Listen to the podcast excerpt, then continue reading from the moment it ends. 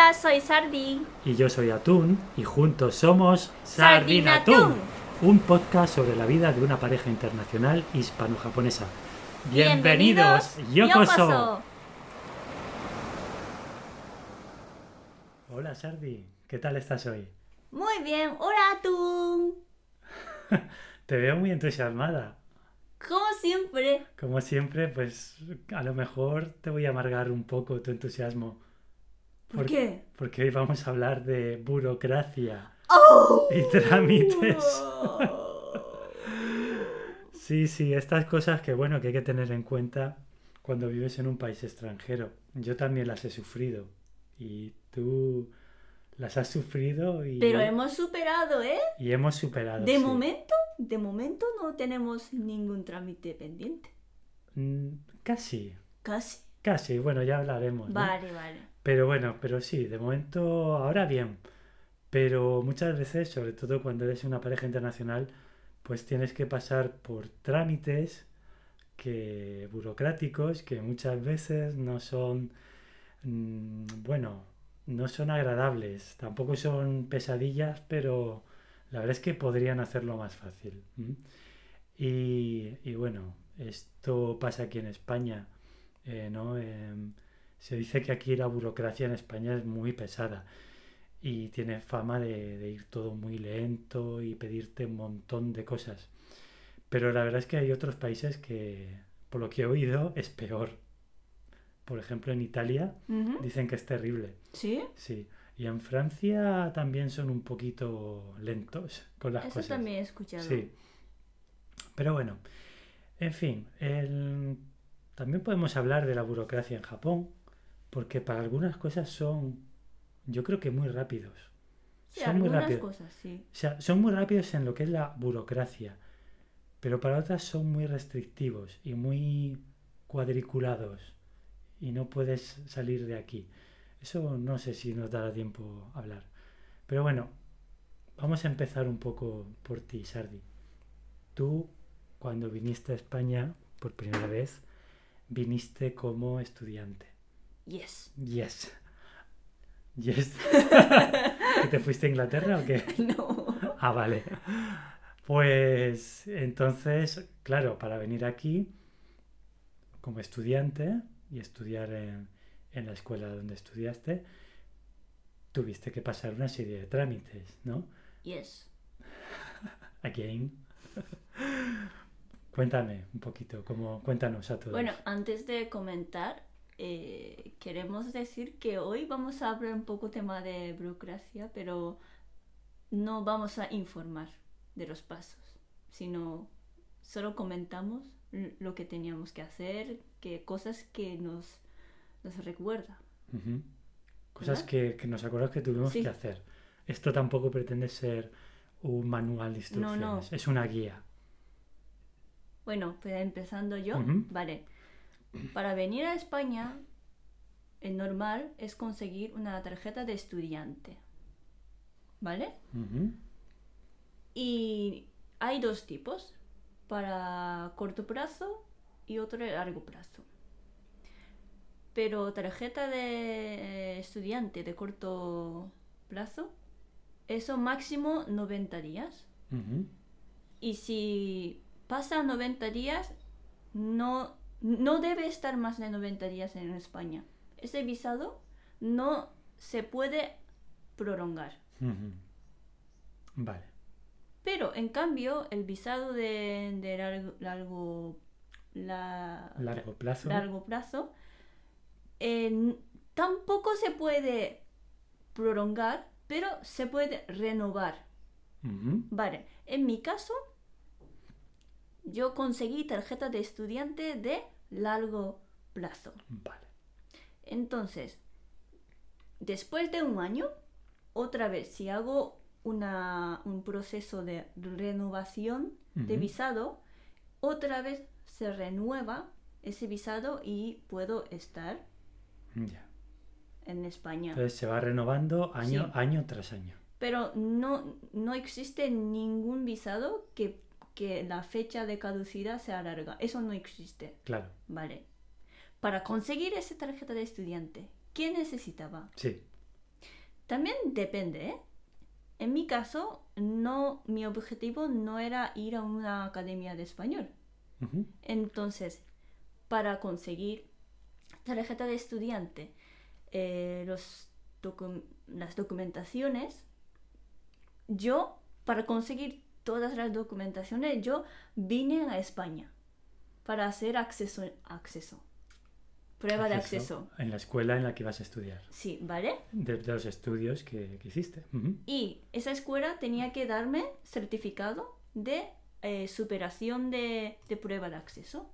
Y luego certificado de matrícula con mi nombre y número de pasaporte. Muy bien. Y buscar pisos. Es que yo quería buscar piso aquí, Claro. pero tampoco podía ver porque no eh, una página web que buscaba mi piso, piso compartido, no me dejaba ver. Solo permitía ver online. Entonces, bueno, Sí. pero por lo menos hice un trámite ahí y también me dio un contrato Ujú. con sello. Ese contrato también lo tienes que presentar. Como también tengo un sitio donde vivir, ¿es uno de los papeles que te piden o no? Mm, ¿Dónde?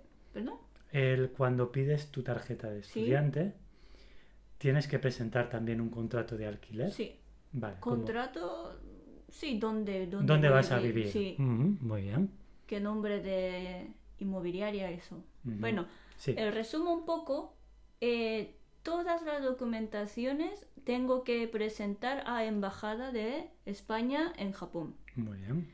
Y solicitud, pasaporte, eh, prueba de acceso, matrícula y seguro médico que cumple todo el plazo que voy a estar. Sí. Y eh, certificado de, de saldo. Certificado De de saldo. saldo, O sea, sí. de saldo, una cuenta bancaria. que debe superar el saldo mínimo mensual, que Sí. 530 euros en ese momento, Sí. en mi época, Vale. mensual, y multiplicando por los meses que voy a estar. Tiene que, que meter todo su eh, saldo De ese primer año. O sea, de tú, primer año. cuando viniste a España a hacer tu prueba de acceso, tu contrato de alquiler, también abriste una cuenta de banco y metiste todo ese dinero ahí, ¿no? Sí, Correcto. pero no es mostrar que como tengo ese, ese sal- Sí. eh, saldo, sino yo lo que hice es que no, no tenía así de golpe, claro. ¿vale? Entonces pidió a mi padre para que temporalmente metiera una cierta cantidad de dinero y se suma mi Cada dinero mes. y... No, no, no, hay que mostrar de golpe. Ajá. En ese, una hoja Sí. tiene que mostrar Toda la cantidad. toda, toda la cantidad Al que... menos para el primer sí, año. suficientemente Ujú. eh, poder estar en España sin que trabaje. Muy bien. ¿Ok? Ok. Bueno, esto es documentación eso y luego venir, Por fin. por fin. Y después de venir, lo que tenía que hacer, que tenía que hacer, era eh, empad- empadronarme. Pero eso n- no sé por qué me olvidé y o no me enteraba lo que tenía que hacer. ¿Vale? Sí. Sí que solicité tarjeta para conseguir eh, metal, eh, metálico, no, plástico, ¿no? Sí. Ese trámite sí que hice. En comisaría, extranjería y eso, bien. Pero tenía que empadronarme. Ajá. Pero no lo hice después de nueve meses o algo. No te empadronaste. No. Pero me di cuenta cuando me mudé. Cuando cambié de piso, Sí. me di cuenta que tienes que empadronarte. ¿Eso qué? Em- ¿Quién te eh, dijo esto? Una señora de ayuntamiento, extranjería de ayuntamiento. Ah, eso cuando ya Ya querías pasado- renovar, ¿no? Algo así. Querías empezar a renovar tu siguiente. Pero al final no, no, no, no he tenido problema. Lo tenía que hacer, pero no ha sido nada grave, así que... Bien, perfecto. Pues Vale. eso, hay mu- muchos. Sí, sí, es verdad. Eh, yo la verdad es que, mm, a ver, estuve en Japón, no estuve exactamente estudiando, estuve haciendo un proyecto final. Entonces, realmente no tuve que pasar por toda esta burocracia para pedir un visado de estudiante. Mira, también hay muchas agencias que hacen todo en vez de hacer por su cuenta, ¿sabes? En Japón. En Japón. Sí. pero yo no lo hice eso. Vale. Vale, Mm. sigue, sigue. No, yo simplemente, como lo mío era más un proyecto de investigación, pues simplemente pude ir como, como si fuera un turista, por así decirlo, y estar, tienes 90 días, en esos 90 días pues tenía suficiente tiempo para conseguir la información que necesitaba para mi proyecto y ya está, me sirvió. Eh, claro, el tema de trabajar luego allí, sé que con visado de estudiante en Japón, si lo consigues, puedes hacer unos cambios y trabajar. Pero solo puedes trabajar en algo específico que sea lo que hayas solicitado en, tu, en ese visado. Es un poco restrictivo. Ahora, con todo esto del, del eh, ¿cómo se llama? El Working Visa, no, el Holiday, wo- Working Holiday. Working Holiday, que es este acuerdo que hace, Hace no dos, mucho, dos años, dos o tres años. yo creo que dos años, Dos no más. Mm. Eh, se firmó entre Japón y, y España. España y bueno, y otros países también, eh, Japón, por ejemplo, Argentina, me parece también Chile lo tiene también. Entonces, pues ahora sí que puedes estar un año perfectamente y trabajando y es mucho más fácil que antes. Eso sí, creo que tienes que tener o demostrar que al menos tienes 3.000 euros. Ah, sí, tienes que presentar, ¿no? Eh, tal vez en España, pues 3.000 euros, bueno, no ¿Eso es- sabes por qué? Para asegurar que el caso urgente Ah, pueda volver. no, pueda comprar billete. Billete. Sí. Vale. ¿No? Caso de España, pues bueno, a lo mejor 3.000 euros no es tantísimo, a lo mejor otro país es más. Pero bueno, eso ya es otra historia. Ahora nos centramos un poco más aquí en España, ¿no? Seguimos con la burocracia. Eh, bueno, eh, ¿qué más? Cuando, cuando ya nos conocimos y nos enamoramos, ¿verdad? Y quisimos estar, ¿no? Asegurarnos de poder estar juntos Legalmente. legalmente durante el máximo tiempo posible. Porque claro, tú aún tenías opción de continuar renovando visado de estudiante, pero eso, claro, llega un momento en que se Eso, acaba. eso significa seguir matriculándome Claro. en un centro oficial. Y eso significa hay que, que meter dinero Sí, para matrícula. claro, y todo, pero bueno, pero quizás después de 20 años, mira, lo mismo tienes 10 carreras. No, que va. Bueno, la cuestión es que, claro, pensamos un poco eh, ¿Cómo? cómo y qué hacer. Por supuesto está la opción del matrimonio. Esa es la más fácil o directa, entre comillas. Pero difícil. Difícil en cuanto muchas veces hay cosas o temas sociales o, o familiares, porque claro, si lo haces solamente por el trámite, algo así como nos vamos a casar, pero esto es solamente por el trámite, por tener nuestra estabilidad y tal, ya hay como presión de la familia de, ay, pero no vais a celebrar una, y no vais a hacer una cena, y no vais a, no, es un poco, a veces complicado, a veces depende, no es el momento, muchas veces no es el momento de, de, de hacer todo esto, sobre todo cuando estás empezando, ¿no? Entonces, claro, eh, ¿Qué hicimos? ¿qué hicimos? Encontramos la opción que por lo menos aquí en España nos pareció bastante válida, que es la de pareja de hecho. ¿Mm? No sé si hay alguien en, en algún país de, de Latinoamérica que nos escucha, pues eh, no sé si tendrán este mismo concepto, pero una pareja de hecho en realidad es eh, una pareja que oficialmente registra su relación y es oficialmente reconocida y básicamente tiene los mismos derechos y obligaciones que un matrimonio, sin estar casados. Cada uno sigue estando eh, en su estado civil, sigue siendo soltero o soltera. Y también tema de, de separación de bienes, esas cosas diferentes Correcto, es que, diferente. eh, matrimonio. cada uno eh, lo suyo, ¿no? Entonces, claro, lo de pareja de hecho eh, está legalmente reconocido y si en el caso de una pareja extranjera, si una, uno de los miembros es de la Unión Europea, como es mi caso, y el otro miembro es de un país externo a la Unión Europea, con pareja de hecho se convierte en un familiar De vínculo. de vínculo. Puede optar a la residencia de familiar de ciudadano de la Unión Europea. Nos pareció lo más fácil o lo más adecuado en ese momento.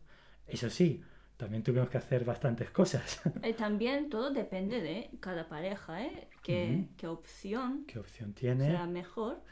Incluso dentro de España depende de la comunidad autónoma donde vivas. Claro, eso antes creo que el, el trámite de pareja, de hecho, no dependía de, de comunidad o siempre siendo pareja de hecho, pero Creo que de, des- de sí.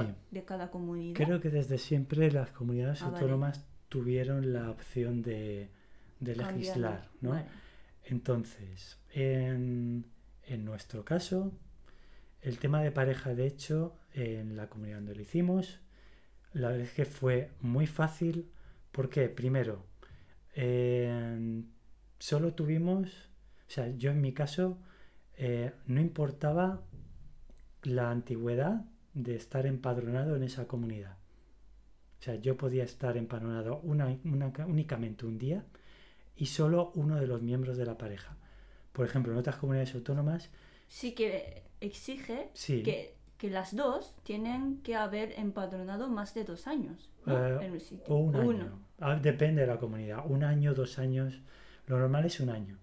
Pero en nuestro caso fue muy fácil porque era únicamente un miembro, normalmente el español, eh, tenía que ser el español obviamente, pero con que hubiese estado empadronado un día ya podíamos solicitar eh, pareja de hecho, lo cual estaba muy bien.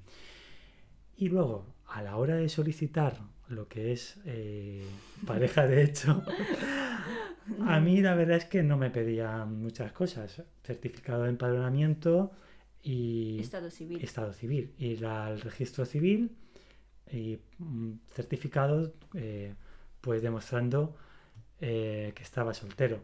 Pero a ti, Sardi, pues te pidieron un poquito más, ¿verdad? Poquito más, no muchísimo. A ver, cuéntanos. A ver, primero, eh, certificado de, bueno, es estado civil. Sí, pero estado Eso civil igual. en Japón. Y otra cosa que ponía en el requisito Sí. es de alguna manera mostrar que soy soltera.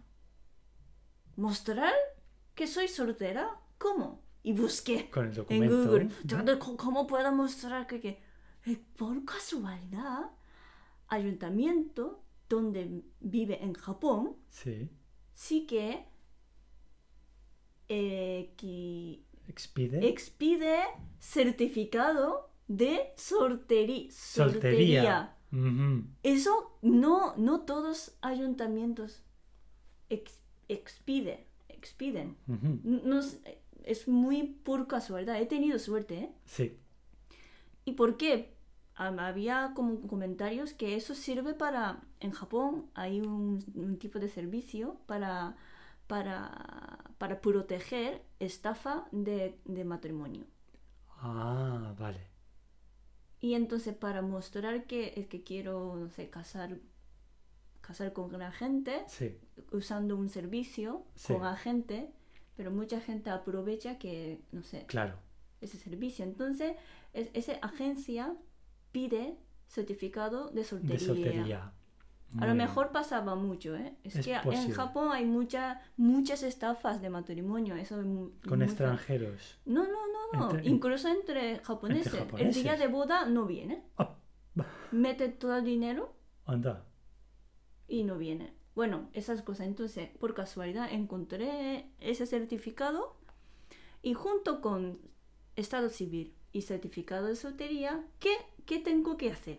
Traducir. Claro. Traducir dos en castellano. Pero traductor jurado. No, no, no. Antes de eso, tengo que pasar un paso más. Ah, sí. Apostillo. Apostilla. Apostillar. Apostilla. Sí, bueno. Esto fue súper complicado. ¿Por qué? Apostillar se puede mandar por correo, si no me equivoco, pero tarda mucho y no tenía tiempo disponible porque solo podía estar durante la Navidad. Sí. Están, está cerrado y tarda mucho si los mando por correo. Entonces, ¿qué hice? Encontré un servicio rápido, Mm, pero solo dos sitios, ¿eh?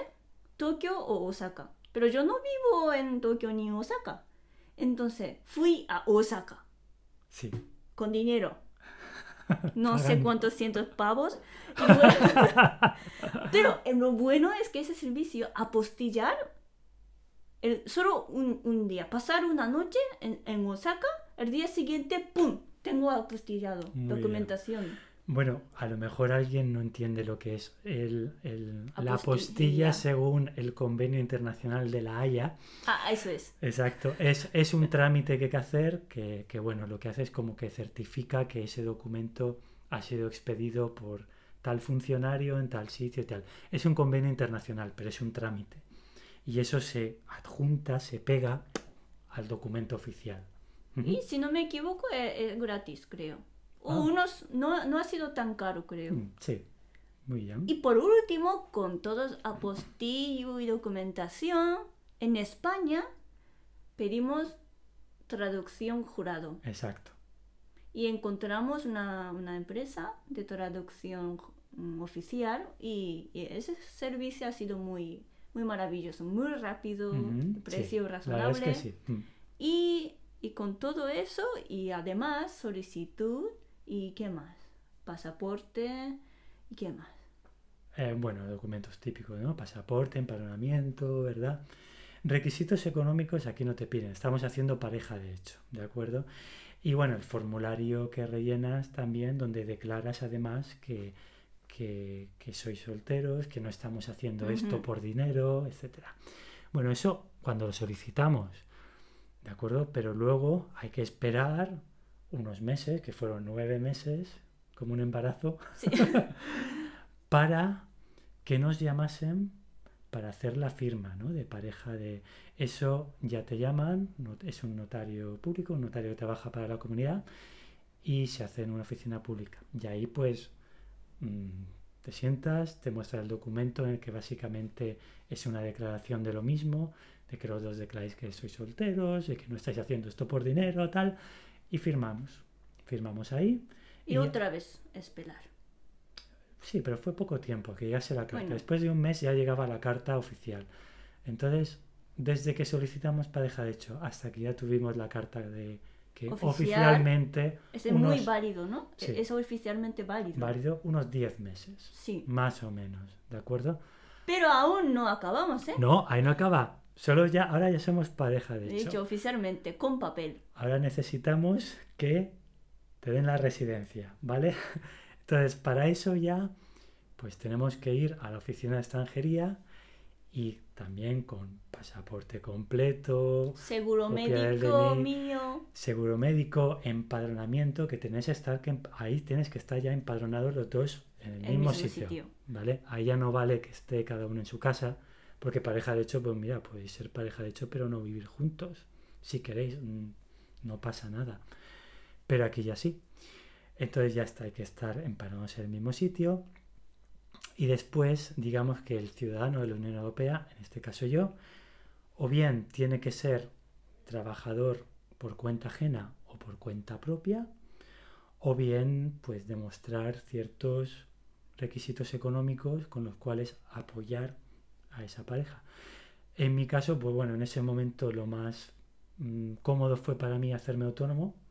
Mm, eh, no pasa nada si, si estás de trabajando por, por cuenta ajena, pero en ese momento, bueno, ya tenía en mente hacerme autónomo, lo hice y funcionó. Lo que pasa es que, claro, eh, muchas veces eh, esto, digamos que, que te dicen unas cosas y cuando llegas ahí, de repente te piden unos papeles Sí. que se supone que no te pedían, ¿no? Es que el requisito se ha cambiado. Sí, era eso en un mes había cambiado. Por ejemplo, antes no pedían certificado, no pedían seguro médico para ti, ¿verdad? Pero entonces lo pidieron. Mm. Y en otro no pidieron requisitos económicos, simplemente que aportases que estabas trabajando por cuenta ajena, autónomo, pero entonces sí ya te pedían como, de, como la declaración de Hacienda, eh, también si tenías ingresos tú, pues aportarlos, ¿no? O sea que hay que estar atentos, porque de repente las reglas del juego... Y a lo mejor ahora ya requisto también. Otra cosa, quién ¿eh? sabe. Sí, sí. A lo mejor ahora pareja de hecho tampoco te vale. Yo creo que sí. sí ah, eso sí creo. Sí que vale. Por supuesto, tuvimos que ver también el certificado de pareja de hecho. Una copia.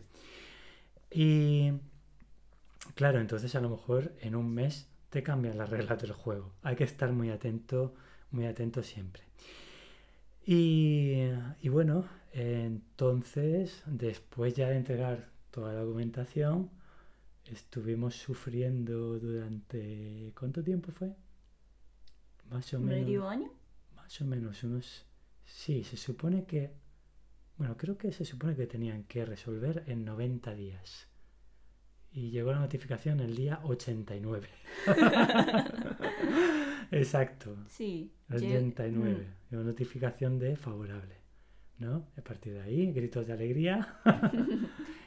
y, fuimos a comprar Belmont para celebrarlo. Para celebrarlo. y bueno, y con eso ya, eh, digamos que eh, ya, pues Sardi ya obtuvo el tarjeta de residencia válida por 5 años. Después de esos 5 años, pues creo que se renueva para 10 y después ya me parece que es permanente. Entonces ya con esa residencia de 5 años, pues ya tiene los mismos derechos que cualquier ciudadano de la Unión Europea, por lo menos en España. Puede trabajar, eh, puede estudiar libremente. Eh, eso aquí en España. Si cambias a otro eh, país de la Unión Europea, hay que repetir el proceso, pero digamos que yo creo que es más fácil ya para poder tenerlo, ¿no? Pero en principio es los mismos derechos que un ciudadano de la Unión Europea, aquí en España. Entonces, en resumen, mm, para seguir residencia mía legal, hicimos, pasamos proceso de ser pareja de hecho.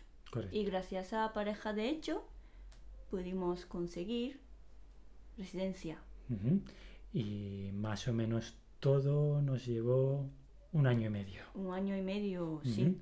Así que, no sé, si alguien nos escucha y está en la misma situación, hay que planearlo con tiempo. Y leer muy bien los requisitos y con mucha paciencia sí. y escuchar, o mejor dicho, ir a preguntar cualquier duda Exacto. que tiene y, eso, ¿no? Sí. también cuando entregamos la documentación para lo de pareja de hecho, a ver, yo he leído, yo no sé si esto es verdad, que normalmente la persona que recibe tu documentación, que la revisa en el momento en que la entregas, tiene un poco como la decisión, la potestad de mm, decidir si más o menos está bien o no. Entonces, en ese momento, ya según lo que vea, lo pone en un lado o lo pone en otro. Como un extranjero que quiere conseguir residencia, entonces como es simplemente no sé, falsamente estar con, español. Claro, eso también. Lo con lo de pareja, de hecho, también. Eso también lo miran un poco. Ah, eso cuando mm. firmamos, ¿no? Cuando firmamos, sí. Em, la verdad es que eh, yo he oído que a veces algunas, algunas parejas eh, que se llaman pareja de hecho, después le han hecho como ah, entrevistas separadas. Sí, en nuestro caso no. No sé si nos vieron, nos ah, vieron. no lo sé, ¿eh? eso hace, Yo tampoco, yo no sé, es lo que he leído, no sé si es verdad. Quizás vieron el brillo en nuestros ojitos de amor. Pero no lo sé, lo digo que, a ver, si alguien está en esta situación e intenta hacerlo por dinero, por residencia, no sé, que se lo piense un poco, que a veces estas cosas salen mal y, y pueden acabar en mala situación, ¿no? Entonces, que, intenten hacer las cosas de la manera correcta, ¿vale?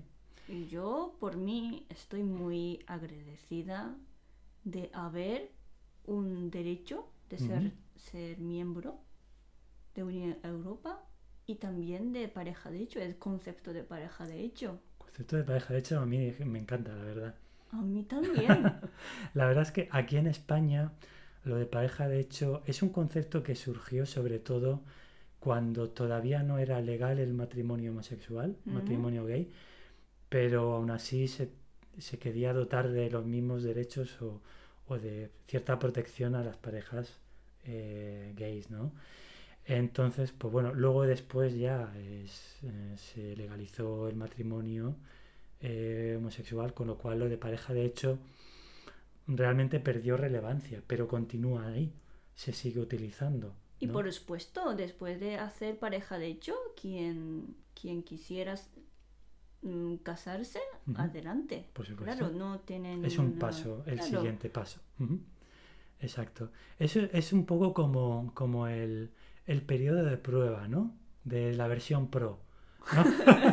Venga, voy a probar gratis por un mes. Y luego si me, me gusta, lo compro, ¿no? Algo así. O sea que muy bien. Y bueno, eh, esto fue el trámite más duro. Eh, ¿Algún otro trámite que has tenido que hacer que se te ocurra? Pues tengo más dos, ¿Dos más? dos trámites importantes. A ver, así rápidamente, para que no se nos haga muy largo. Venga. Ah, pues una es eh, equivalencia universitaria, Ah, bueno. la cual es para, para convalidar todos los créditos que, que he tenido en la Universidad de Japón para que todos los créditos sean válidos en España. Vale, de acuerdo. Como, sí. como hacer un canje, como co- algo equivalente, sí. Claro, porque, a ver, eh, aquí hay dos cosas, muy rápidamente, ¿no? Porque los estudios que tú hiciste en Japón, en la universidad, hay dos maneras de convalidarlo. Una es por una titulación específica, Como médico, exacto, médico, ingeniero. enfermera, ingen- eh, arquitecto. arqui- arquitectura, ingeniero. Exacto. Sí. Profesiones muy, muy específicas. Y otros son ya, eh, digamos, Eso es, se llama homologación. homologación. Sí, Y es, pero lo tuyo es una especie de validación. Equivalencia. Equivalencia. Buscar una equivalencia. Exacto. Estudios más generalistas, Y aún ese trámite no está acabado. ¿Cuánto llevas? Pues última revisión pone 2019, marzo. Última revisión. No, pero desde que tú lo solicitaste, ¿cuántos años llevas? Dos años. Dos años o- esperando. sí. Vale, bueno, algún día llegará. Y esto será como una convalidación, ¿verdad? Convalidación. O sea- Yo no espero mucho, pero por si acaso lo hice. Convalidación no será algo específico, será en la rama de... Esto ya puede ser como tu título de Japón, es Equivale, equivale a, a un título rama de tal. de la rama de ciencias, de la rama de humanidades, Pero algo así. ojo, para hacer eso también necesitaba apostillo y traducción. traducción jurada. Madre mía, cuánto dinero. cuánto dinero aquí. Muy bien. ¿Y el otro? ¿El otro trámite? Otro es carnet de conducir. Carnet de conducir. Sí, ¿Cómo fue esto? eso fue mm, muy fácil, ¿no? Rellenar formulario y hacer chequeo médico. Y me dio carnet de conducir, pero con mismo título. En mi caso solo tenía tarjeta de conducir para coche automático. Claro. Entonces, aquí la carne que tengo a- carne que tengo ahora es también sirve solo para coche automático. Exacto. Entonces tú- Pero eso sirve para toda la eh, Unión Europea. eh, Además, correcto. 10 años. Muy bien. Mi tarjeta de Japón solo para 3 años. Te tenía que renovar. Pero, en ah, Japón cada en tres Jap- años. No, no, no. Un año, después de un año, luego después de tres y después Ah. de cinco y algo así. Buf, qué rollo. ¿Vale? Sí. Muy Es bien. muy fácil, no necesitaba traducción ni nada, solo reservar cita. Y aquí ahora con tu coche automático vas conduciendo tranquilamente.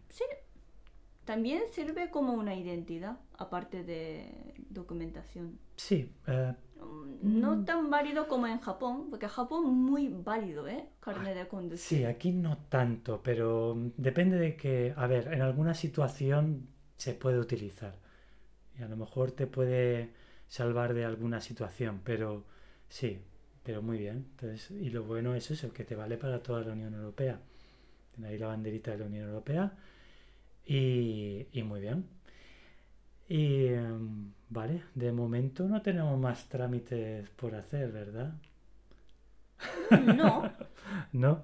no, espero que no. Espero que no. Bueno, algunos ya llegarán, ya llegarán poco a poco. Pero bueno, de todas formas. Tiempo Dinero, dinero, paciencia. mucha paciencia y leerlo muy bien y sobre todo hacer las cosas tiempo pensar en el tiempo que necesitáis no dejarlo para el último año si estáis en una situación en que vuestra pareja está aquí en España por estudios y, y se les, y es el último año de estudios mm, tenéis que hacerlo un poco antes ¿eh? porque esto os puede llevar hasta dos años año y medio dos años ¿vale? entonces hay que planearlo con antelación Mm. ¿de acuerdo? Si no os puede pasar que a lo mejor vuestra pareja tenga que volver a su país tengáis que esperar a esa resolución para que, para que pueda volver, ¿de acuerdo? Entonces, pues tiempo y paciencia. Y dinero, Y sí, pagar bien dinero. dinero lo que se pueda. Traducción sobre todo. Y ahorrar, ahorrar, ahorrar, Ahorrar, sí. también. Que vean que tenga, tenéis algunos ahorros, ¿de acuerdo? Bueno, Sardi, ¿tú crees que habremos ayudado a alguien que esté en una situación parecida? Lo espero. Yo también, yo también, porque es Pues un- sí que se hace, si se hace bien, sí que no pasa nada. Sí que se puede conseguir. Sí, sí, es posible. Pues espero eso, espero que, que esto pueda ayudar a alguien, porque mm, qué más importante que pues que esa relación pueda continuar adelante y sigan juntos. ¿Verdad? Como nosotros. Así es. Pues bueno, por mi parte yo ya no tengo ningún trámite más. Mm, bueno, yo más detalles sí que puedo contar, pero ya Uy, me callo, me callo. Tendríamos que hacer otro episodio. pues bueno, pues entonces lo dejamos y nos escuchamos y nos vemos en otro episodio de Sardinatún. Hasta, Hasta luego. hasta luego.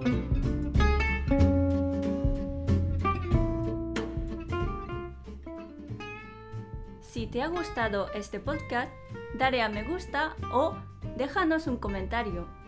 Y si quieres escribirnos para preguntarnos algo o proponernos algún tema, puedes mandar un email a sardinatuntun@gmail.com. Repito, sardinatuntun, tres veces tú. También encontrarás el email en la descripción. ¡Hasta, pronto!